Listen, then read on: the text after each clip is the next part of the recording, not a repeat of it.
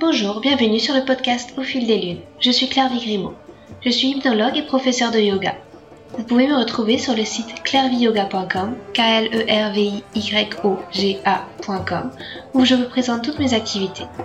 Toutes les semaines, je reçois des invités dans ce podcast qui nous parlent de leurs activités autour du bien-être, que ce soit l'hypnose, le yoga, le reiki, la sylvothérapie et bien d'autres thèmes encore.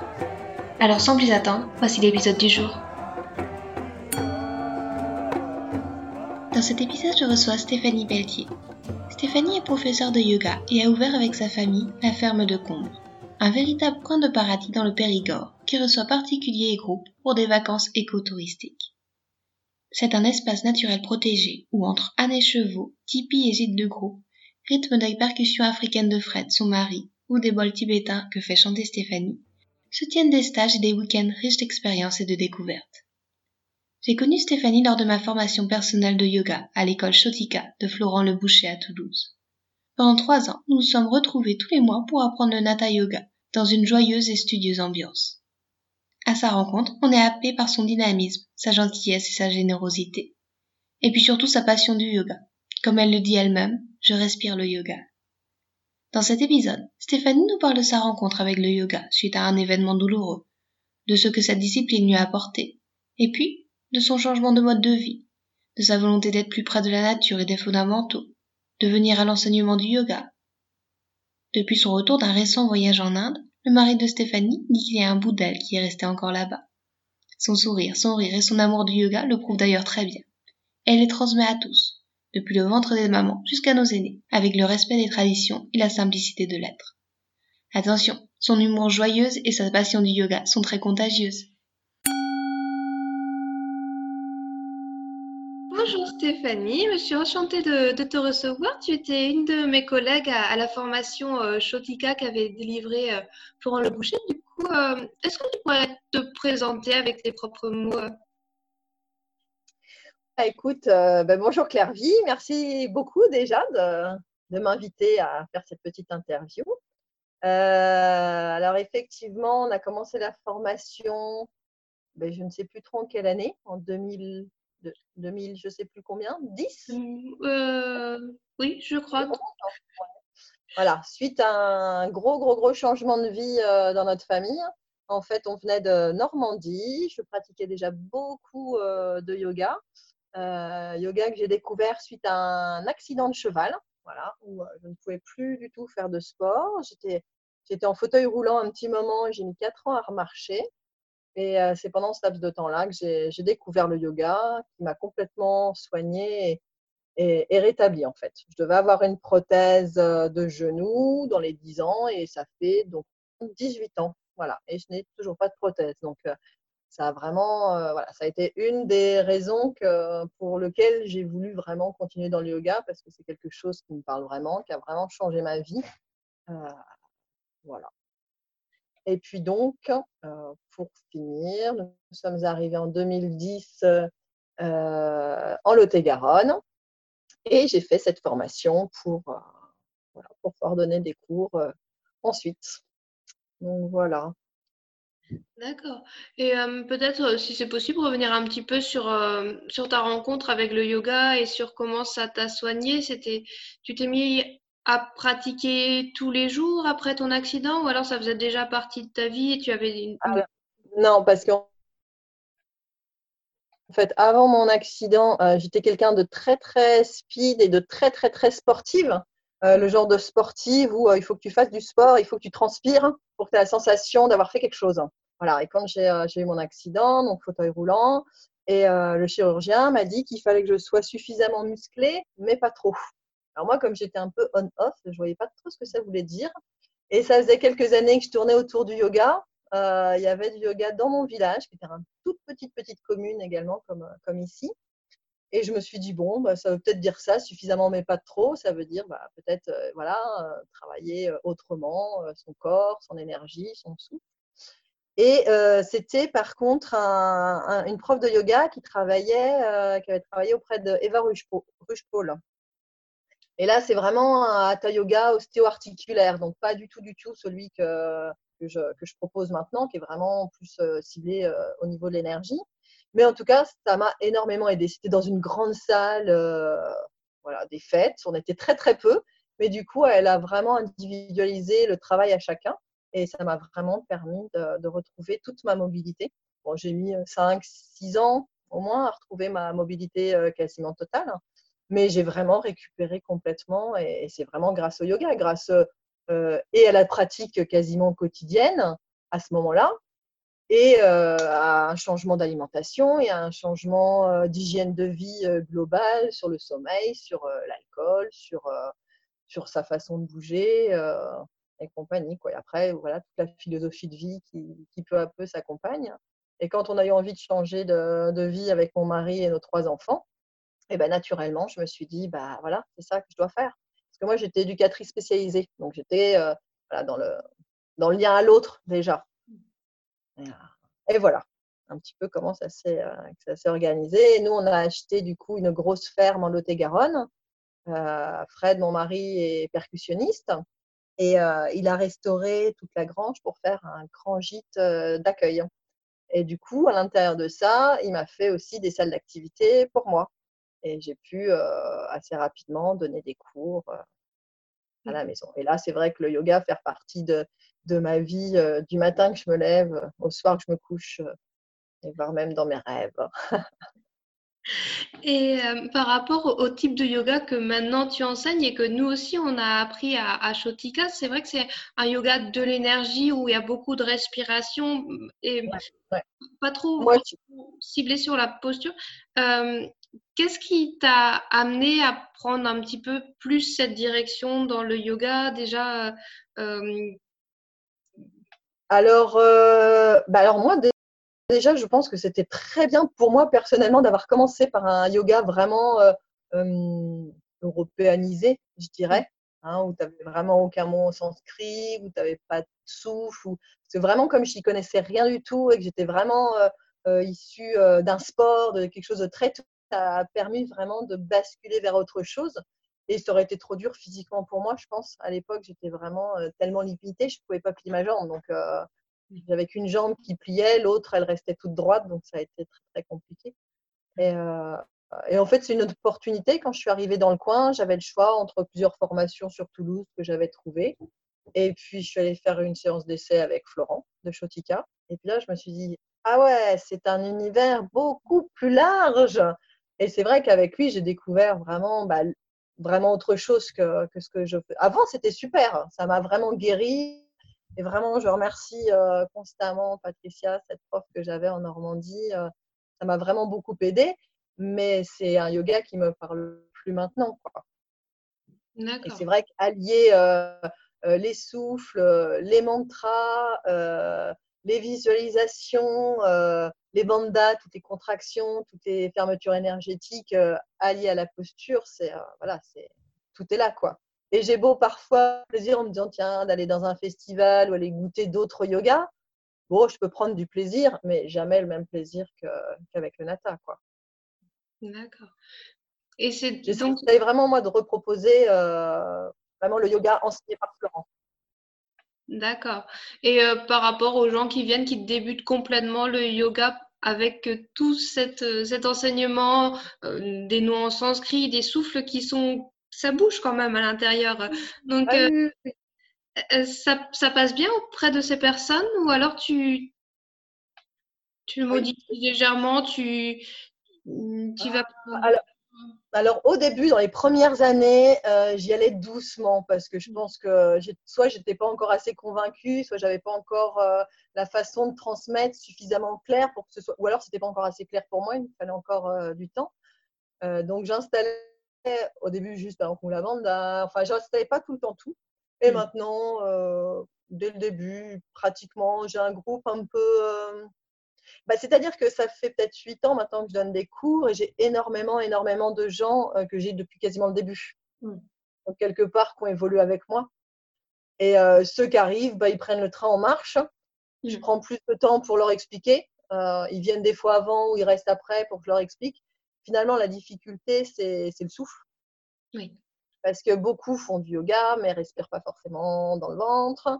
Donc, cet apprentissage-là est long. Euh, et après, tout ce qu'on met autour, que ce soit les visualisations, que ce soit les couleurs, les mantras, les gens les mettent au fur et à mesure qu'ils peuvent les mettre mmh. quelque part, tu vois. je veux dire, quand je leur propose de visualiser dans l'axe, le, plus simple, c'est très bien que sur les 10 qui vont être présents, il n'y en a peut-être que 3 qui vont le faire, 5 qui vont essayer, un qui va même pas essayer. Enfin, tu vois, il y a.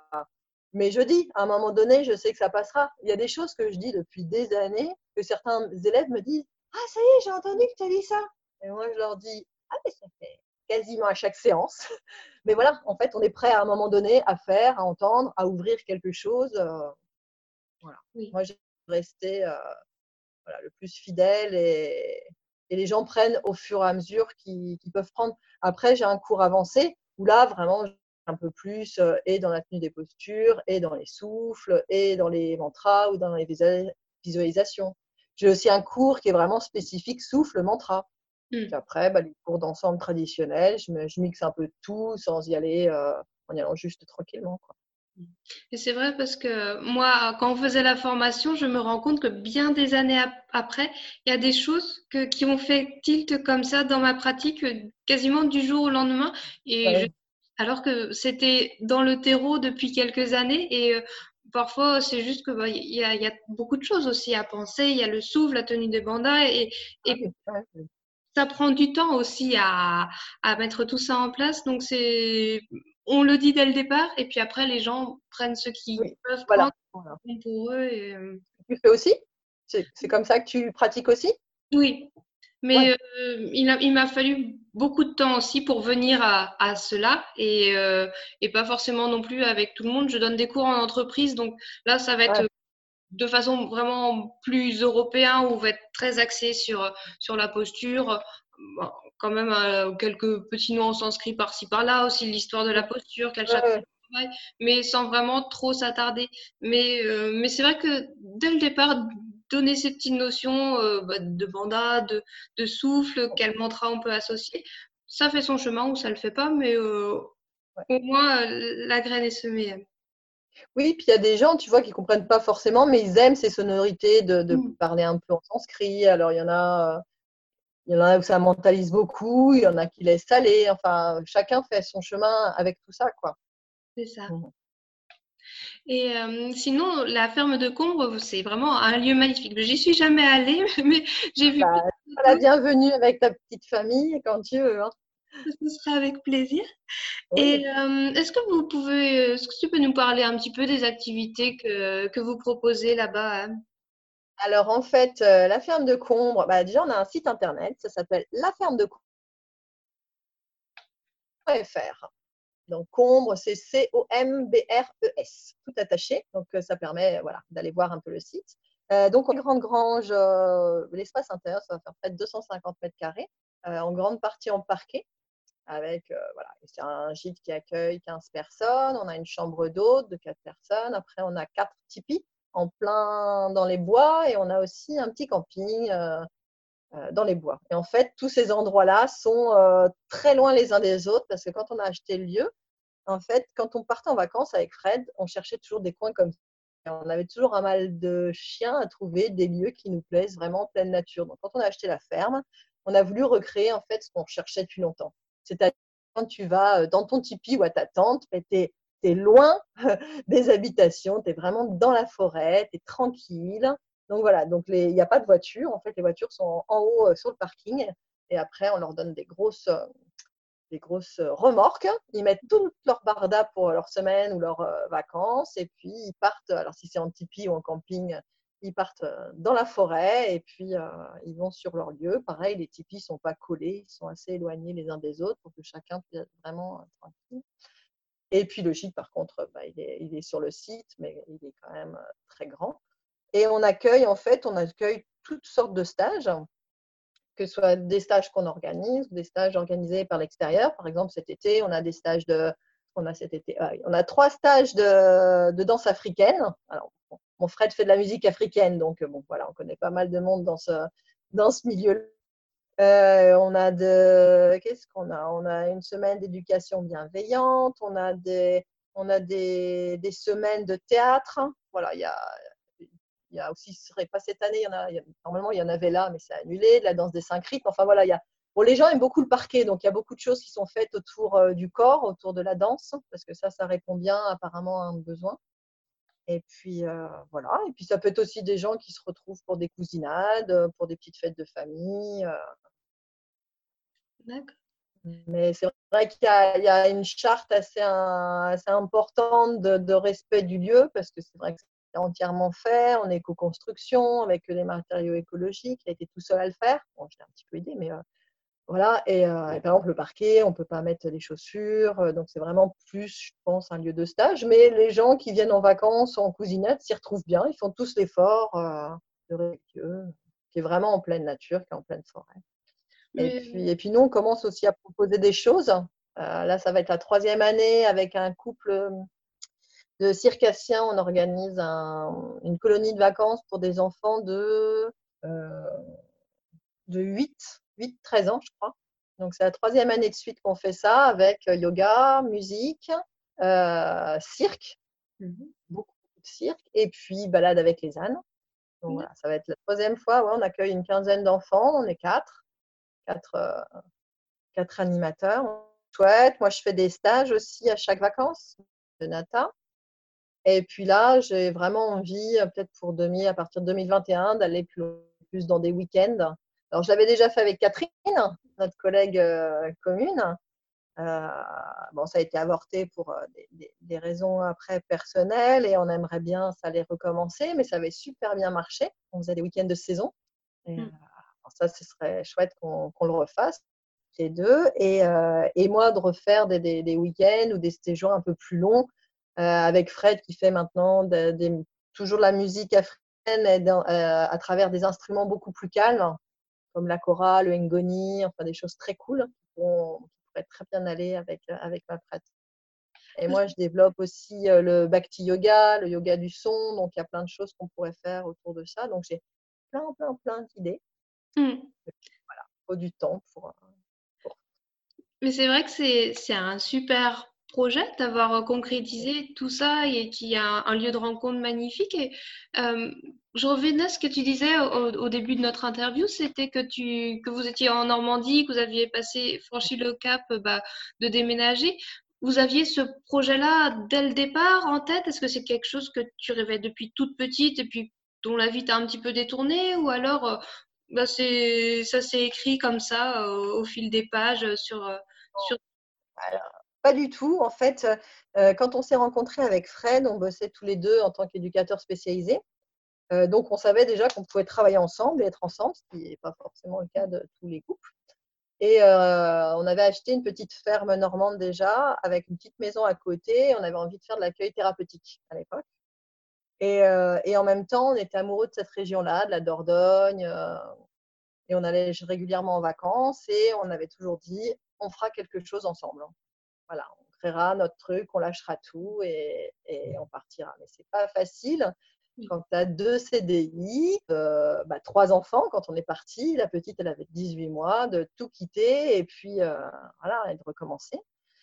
Donc, chaque année, c'était en tête, c'était en tête. Alors, pas forcément avec le projet qu'on a maintenant, pas forcément avec autant de yoga, parce que ça, j'ai vraiment été surprise de, de l'engouement, en fait, pour, euh, mmh. pour, le yoga. Et les gens font quand même beaucoup de kilomètres, beaucoup de routes toutes les semaines pour venir euh, jusqu'à la ferme de Con. Donc, c'est vraiment à chaque fois merci, parce qu'ils font vraiment beaucoup de routes, mais voilà. Et, euh, au début, on voulait plus faire des, des comment dire, des classes vertes. Voilà, mmh. des classes vertes. Et puis, euh, j'ai été coupée parce qu'il y a ma fille. C'est pas grave. Euh, j'ai perdu le fil. Pourquoi on est venu ici? Voilà. Donc, on avait du mal à se dire, on va partir parce que quelque part, c'est Fred qui, qui, gère un peu, on va dire, tout le côté financier. Et puis moi, je suis un petit peu le papillon qui est prêt, qui est OK, quoi. Mais à un moment donné, il faut se dire, euh, bah, on quitte tout. Mmh. Et, en fait, Fred a eu un très grave accident euh, où il a vraiment cru qu'il allait mourir. Euh, et puis, quand il a fait sa rééducation, au bout d'un an, un an et demi, qu'il a repris vraiment le travail, il, s'est rendu compte que valait mieux qu'on essaye de vivre notre, notre rêve mmh. plutôt que d'être, d'être frustré, de se dire et si on l'avait fait, qu'est-ce que ça ferait? Donc là, il a tout lâché. Et lui, il a réussi à négocier une rupture conventionnelle. Moi, j'ai pas réussi. Donc, j'ai démissionné. Il s'est fait toutes les banques du coin de là où on voulait habiter, toutes les banques en Normandie. Personne ne voulait nous suivre parce que bah, c'était quand même une rupture de contrat et une démission. Donc, c'était quand même financièrement, c'était pas OK. Et puis, il y a une banque au début qui avait dit oui coopératif. Puis ils nous ont rappelé pour nous dire non, que c'était trop fragile. Et Fred a exigé un rendez-vous avec le patron qu'il a eu. Et on nous a accordé en fait un montant de remboursement. On nous a même pas accordé, enfin non, un, taux de remboursement mensuel. Hein. Donc euh, on n'a pas eu le choix de ce qu'on a emprunté. Mais voilà. Et, euh, à partir de là, ben, on a quitté euh, la maison qui venait tout juste d'être finie de restaurer, qu'on venait juste de finir. En fait, on l'a fini en la vendant. Et puis on a tout recommencé dans une maison, euh, dans un taudis. Il n'y avait mmh. plus de fenêtres, plus d'électricité, plus de chauffage, euh, voilà, avec un enfant, avec la dernière qui avait 18 mois. Et une grange qui était bah, une grange, hein. il y avait encore la laiterie, il y avait, il y avait tout. Et on mmh. a tout recommencé. Mmh. C'est très inspirant en tout cas comme histoire. Euh. et du coup, au début, voilà, quand ma fille est arrivée, ça m'a interrompu. Euh, on voulait faire des classes vertes. Et puis, ben, moi, je pensais donner de yoga une fois de temps en temps, comme ça, quoi. Et mmh. en fait, ben, la formation m'a pris euh, tellement dans mon corps, dans mon âme, partout dans ma vie, que ben, j'ai commencé à donner des cours ben, plutôt que prévu et, ils étaient pleins, donc j'en donnais, j'en donnais, j'en donnais, et maintenant j'en donne une quinzaine par, par semaine. Quoi. C'est peut-être un petit peu beaucoup, donc là, le confinement me permet de réfléchir un peu à comment fonctionner un peu autrement, mais, euh, mais voilà. D'accord. Et il y a une question que j'aime bien poser à mes invités aussi, c'est est-ce que tu as des routines de bien-être, des petites choses que tu fais au quotidien qui, qui t'aide à te sentir bien dans ta vie euh? Alors, c'est un peu difficile, je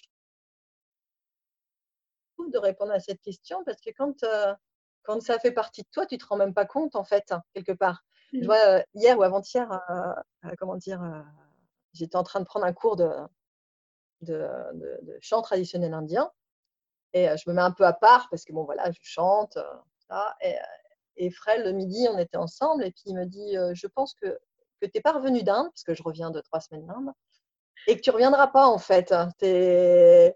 Et j'ai dit, ben, c'est parce que maintenant je t'entends plus indien. Et il me dit, oui, mais pas que, quoi, tout. Dans ta cuisine, dans ta façon d'être, dans ta façon de nous parler, euh, c'est de, de, pire en pire. Et il me dit, mais c'est OK, tout va mmh. bien, c'est OK, on est tous. Euh, et, tu vois, je m'en rends même pas compte. Alors, euh, petite routine, je sais pas, moi, c'est bah, c'est dire merci quand on se réveille d'être en vie, c'est euh, dire merci quand on fait à manger, c'est euh, pratiquer, c'est respirer avec son ventre, euh, c'est se réaligner quand on sent qu'on va un peu, qu'on vacille un peu, c'est d'aller voir régulièrement son état émotionnel pour qu'on soit vraiment en phase avec, avec l'extérieur, soit avec la famille, les élèves, l'entourage, toujours être, être en phase entre ce qu'on est à l'intérieur et ce qu'on qu'on propose à l'extérieur. Moi, j'ai vraiment envie d'être le plus vrai possible avec tout le monde. Mmh. Et voilà, d'avoir une, une, parole vraie, de respecter l'autre, moi-même. mais tu vois, pour moi, c'est c'est bête à dire, mais c'est tout mmh. simple, quoi. Et manger sainement et, voilà d'avoir conscience d'acheter d'acheter local d'acheter de, de, faire de vivre en fait le plus possible en conscience parce que je pense que quand on va vite eh ben, on mmh. n'a pas le temps de conscience dans ce qu'on fait d'accord Peut-être que c'est ça, ma pratique, c'est de mettre de la conscience dans tout ce que je fais du moment où je lève, où j'ouvre mes yeux et, je respire et de me dire, waouh, chouette. Mmh. Jusqu'au soir où je me couche et de me dire, waouh, chouette. Et, euh, ta réponse me faisait venir une autre question aussi. Ton, ton voyage en Inde, il t'a beaucoup marqué? Tu l'avais déjà visité auparavant et euh, est-ce que tu as rapporté Alors, point d'Inde? Ça... Ah, ça a coupé, j'ai pas entendu. Est-ce que ça a rapporté? Est-ce que tu as rapporté un, boudin avec toi parce que tu en as besoin ou euh, c'est euh, En fait, ça faisait des années euh, que je voulais y aller, mais je n'étais pas prête à quitter ma famille. Donc, moi, tout le travail, ça a été un travail de séparation et de détachement. Je n'avais pas encore vraiment opéré avec mes enfants. Et que j'ai ramené d'Inde. en fait, j'y allais pour, je voulais, j'avais pas de but, j'avais pas d'attente en fait. Je voulais aller en, pour sentir l'Inde, tu vois, pour respirer l'Inde, pour, pour rencontrer les, Indiens. Voilà. Et ça, c'est ce que j'ai fait. Et ça m'a, ça m'a envahi de, ça m'a comblé de joie, de bonheur. j'ai vécu ce voyage très, très, très intense chaque instant. J'ai mangé du riz matin, midi et soir. J'ai adoré. Mais euh, après, oui, être vraiment entre lire, hein, qui font par exemple beaucoup de rituels, qui a beaucoup de temples, et puis après y aller, les vivre, et puis les vivre vraiment intensément avec les mantras, avec les chants qui vont avec. Ah, moi, j'étais complètement partie, quoi. Ça m'a, ça m'a transportée. Et je pense que si je reviens avec quelque chose, c'est que ça m'a, ça a ouvert un espace immense à l'intérieur de moi, tu vois? Euh, c'est comme si euh, au début, j'avais commencé le yoga suite à mon accident du genou avec un yoga vraiment tranquille, tu sais, comme si c'était pour, euh, pour me préparer. Après, avec Florent Ichotika, là, c'est en fort avec cette énergie puissante. Et de rencontrer l'Inde et les Indiens à, continuer à ouvrir encore cet espace et encore plus grand. Euh, par exemple, quand je médite, maintenant, je, méditais déjà beaucoup avant, mais je ne sais pas, là, là, là c'est beaucoup plus ouvert. Tout, tout, mon, tout l'intérieur, tout s'y beaucoup plus, tout est plus ouvert, tout est. Voilà, c'est chouette. Et maintenant, ben, voilà, que je rajoute, je faisais beaucoup, beaucoup de mantras, parce que je vais voir Amma chaque année et je me sens très. Voilà, c'est mmh. vraiment très, important pour moi.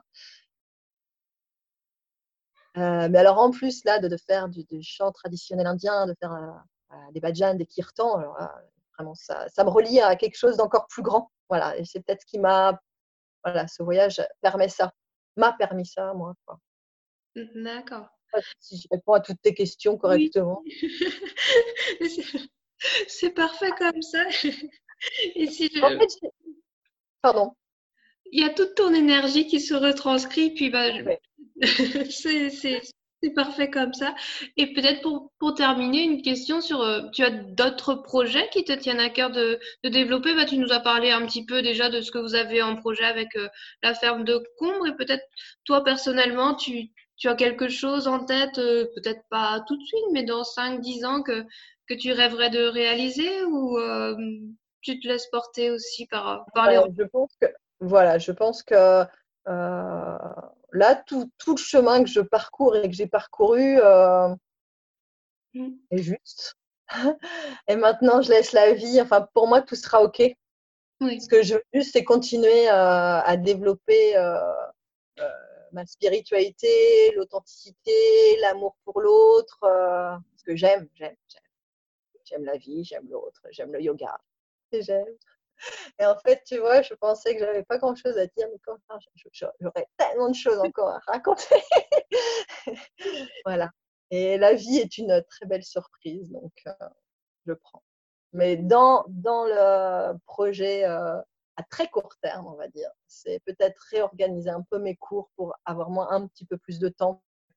Voilà, avant, j'étais éducatrice spécialisée. Après, euh, pendant ce temps-là, j'ai été maman et j'ai toujours été beaucoup pour l'autre. Mmh. Et même mes élèves, en fait, quand je suis partie en Inde, étaient trop contents pour moi parce qu'ils me disaient «Ah, Mais tu prends tellement soin de nous, tu t'occupes tellement de nous. Et je me disais «Euh, Ouais, peut-être que je m'occupe un peu trop de tout le monde là. Donc en Inde, je me suis vraiment occupée de moi et je me dis bah, Je vais continuer de m'occuper des autres, mais euh, en prenant un petit peu plus de temps euh, pour moi. D'accord. Je pense que c'est amplement mérité. Puis merci aussi pour, euh, pour toute cette conversation, pour toute cette énergie, pour tout, euh, pour tout ton amour qui, qui se transcrit vraiment. Bah, les auditeurs ne le verront pas, mais dans ton sourire, c'est énormément bien de discuter avec toi puis de te retrouver. Et, euh, merci, merci beaucoup, Claire Vie. Bel après-midi. Oui, à bientôt. À bientôt. Et pour terminer, un petit mot de Stéphanie sur le profil de ses élèves. Alors en fait, pour moi, le yoga, c'est euh, tout au long de la vie, en fait. Et euh, j'ai suivi une formation, une super formation de yoga prénatal, euh, toujours dans la tradition des Nata Yogis. donc j'accompagne et j'adore accompagner les femmes enceintes parce que je me suis rendu compte quand j'étais enceinte que c'était chouette d'accompagner ce moment de la vie.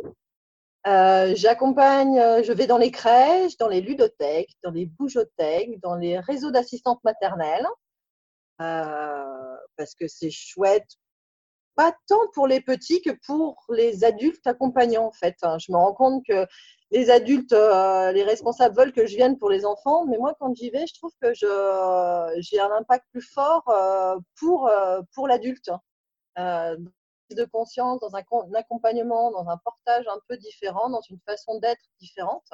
C'est pour ça qu'avec Fred, on fait aussi des matinées d'éveil sensoriel où, où c'est les familles qui viennent, les parents, les grands-parents avec leurs enfants. Et moi, je fais un cours de yoga et après, Fred fait un cours de musique.